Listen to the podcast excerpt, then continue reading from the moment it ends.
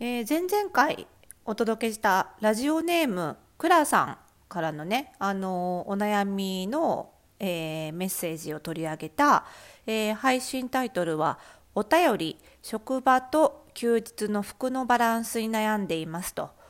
いうタイトルでねあのラジオネームクラさんからのねお悩みを取り上げたんですけれども早速ねご本人とまたあのそれ以外のリスナーさんからもね聞いたあの感想が届いてます。えっ、ー、と162回のねこの回で取り上げたクラさんのお悩みどういうお悩みだったかっていうとあの休日のね服装と職場の服装のバランスとか使い分け悩んでいるよっていうお悩みで、まあ、職場の服装はあのオフィスカジュアルってことでほぼ制服のようにもう着るものを決めてしまっているんだけれども本来カジュアルな服装が好きで、まあ、休日は週2日しかないにもかかわらずやっぱりいろいろ欲しくなっちゃってでもあのー、なんだろうな2日しかないのでそんなに着ないのに買うのもったいないですよね。予算内で買い物してますけどやっぱりあのこんなに買うのおかしいですよねみたいな感じのお悩みをいただいたんですね。なのであの悩んでるのでどれぐらいのバランスで買ってったらいいですかねみたいなお悩み。だったんですけど、まあ、それに対してあの私の162回目の回答は、まあ、詳しくねあの聞いていただきたいと思うんですけど予算内で買ってるんだったらまあ問題ないんじゃないのというかねあの予算超えてまでね着ない服買ってしまうのはまあ別のところであの支障が出るかもしれないですけどあの予算内で買ってる分には好きな服を買うっていうのは自由なわけであの着る服しか買っちゃいけないっていうその合理性の呪いにかかってるんじゃないでしょうかねみたいなお話回答を差し上げたところでした、えー、詳しくはね162回目前々回かなの配信を見ていただければと思うんですが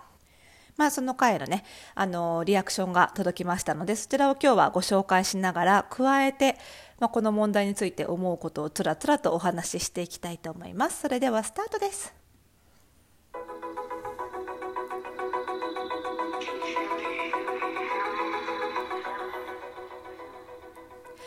はい。ということで始まりました。本日が164回目の配信でございます。おしゃれの呪いを解くラジオでございます。この番組ではあなたに巻きつくファッションへの思い込みイコールおしゃれの呪いをバッサバサと解いていきます。服装心理学をベースにおしゃれをもっと楽しみ、自分を変えるコツをお届けしています。お相手はパーソナルスタイリストで日本服装心理学協会代表理事の久野里沙でございます。今日もよろしくお願いいたします。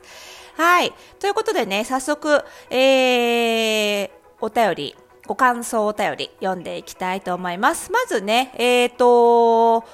悩みお寄せいただいたご本人のラジオネームくらさんの、えっ、ー、と、ご感想を読みますね。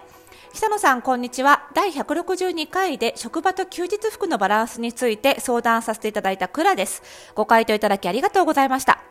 問題は罪悪感だけというご回答を聞いて心がすっとしました。必要な服、たくさん着る服しか買っちゃいけないという呪いに本当にかかっていたと思います。ここ数年、ミニマリストや服を減らす方法、少ない服を持つ方がおしゃれといったような本や考えが流行っていて、自分がそうしたいわけではないのになぜかその本を読んでこの考えが正しいと思い込んでいました。私は服装以外の面でもこうだからこうしなきゃ、こうしちゃダメと思ってしまうところが強いので、もっと自分の感情のために買うことを許しても良いと言っていただいて、本当に嬉しくなりました。今後自分のための買い物に罪悪感を持つことなく楽しめそうです。ありがとうございました。ということで、ありがとうございます。こちらこそ、倉さん。こうやってね、なんか、あの、いろんなさ、お悩みの、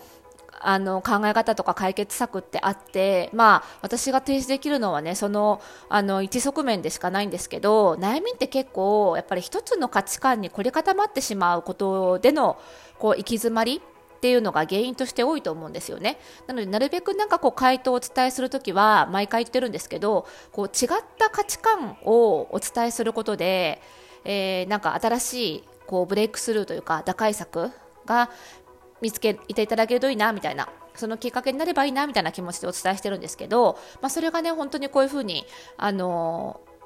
価値観の見直しにつながったみたいな感想をいただけるとね、本当良かったなと思いますよね。まあ、特にね、やっぱりミニマリストとか服を減らす方法とかもそうですけど、やっぱりあのファッションのファッション業界サイドのさ、情報発信なんかも、やっぱりこう買ってほしいからね でそのこのやっぱりファッション業界もそのお金儲けのために買ってほしいって思ってるばっかりじゃなくって当然その服の良さを伝えたいっていう気持ちがあるわけですよさ服の良さを知ってもらいたいっていう意味での買ってほしいっていうさ気持ちが強すぎてあのこんな風にもあんな風にも使えるよっていうことを伝えすぎたあまりなんか服は着回しできなきゃだめだみたいな風にまでなっちゃったっていうねそういう発信の仕方ばっかりしちゃったっていうところもあのまあこういうなんだろうな呪いがかかっちゃう原因としてあるとは思うんですよね。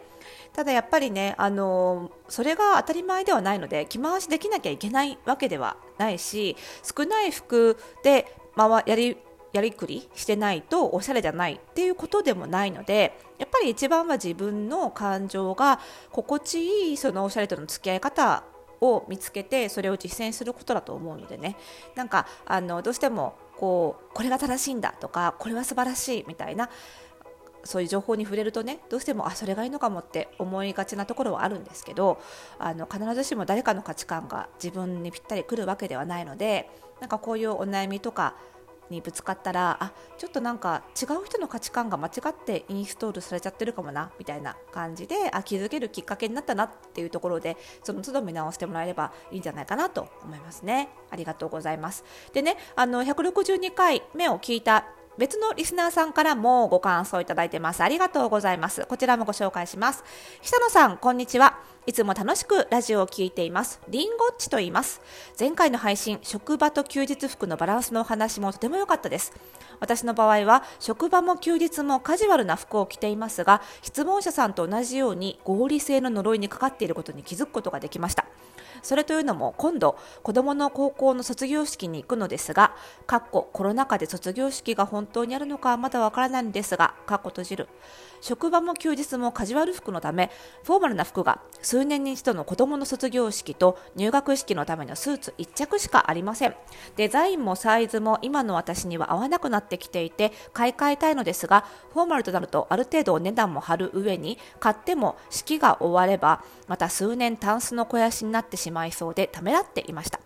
ですが前回の配信を聞き私が今考えていることも合理性の呪いか？と思い数年に一度しか着ないとしても購入してみようか。それがもったいないと思うなら買えないのではなく買って着る機会を増やすようにしてみようか。例えば記念日にレストランで食事するときに着ていくとか？などと思い始めました。なんだかワクワクしてきました。久野さんのラジオを聴いていると勉強になることも多く楽しくとても気に入っています。これからも配信を楽しみにしております。ということでね、ラジオネームりんごっちさんからのご感想でした。ありがとうございます。いやーこれいいじゃないですか。ね。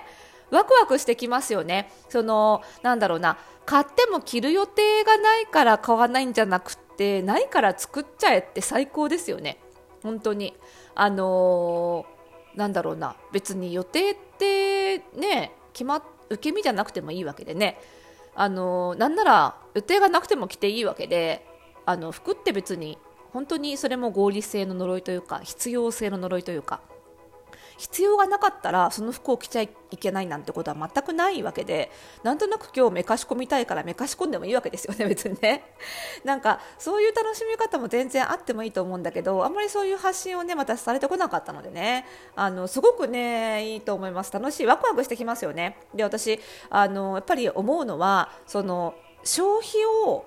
もっとファッションの消費をね洋服を買うっていうことお金使うじゃないですか。それ自体その使うお金を使う行為自体をもっとエンタメとして楽しんだらいいんじゃないかなと思っていて。で旅行ってお金払っても体験をしたら消えてなくなっちゃうじゃないですか。でもだからといって旅行はお金払って行ったら終わっちゃうからお金を払うのはもったいないっていう人は誰もいないじゃないですか。でもなぜか洋服になるとどうしても物だからそのものが何回も使えなきゃお金払うのもったいないっていう発想になりがちですよね。でも洋服だって旅行と一緒でたった1回こっきり着ることを楽しむためにそのお金を払うっていう行為は全然ありなわけですよ。本人さえ良ければね。私なんかも本当にあこの日しか着ないなっていう服を買うことあるんですけどそれこそそれぐらいその日が楽しみなんだったらその日にその日一日にいくらかけるかっていう気持ちでまず買うようにしてます。本当にもう1日しか着ないっていう気持ちで買う。もちろんその分あのちょっと値段抑えたりとかしますよその点の現実的な調整はしますけど1日だけだったら逆にその日にいくらかけるかっていうことから考えるとワクワクするっていうのかなそれぐらいこの予定を楽しんでやろうっていう気持ちになるしあとはその日だけって思っちゃうともったいないけどすでにその日に向けてその洋服の買い物をしてる時点でそれをエンターテインメントとして楽しめるんですよ。じゃあ何どんな服にしようかなどこで買おうかなって考えてお店探したりとかあとはそれを試着しにいろんなとこに試着しに行ったりとかその全体をエンタメとして楽しむことができればこれはもう旅行と一緒でそんなにもったいないっていう感覚にならないんじゃないかと思うんですよね。でましてや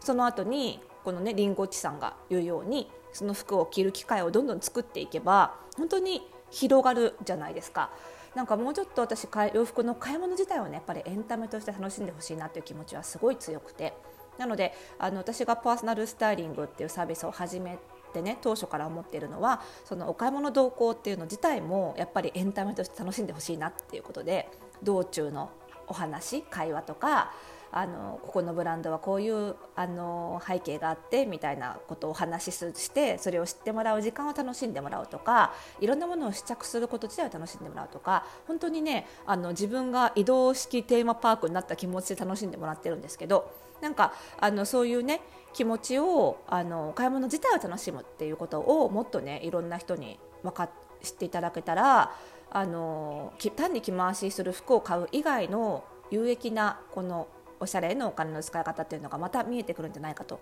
思いますのでぜひぜひ試してみてください、えー、ラジオネームくらさんりんごちさんありがとうございました。まだまだ引き続き皆様からのお悩みお待ちしております。マシュマロからどんどんお送りください。それではまた次回の配信でお会いしましょう。おやすみなさい。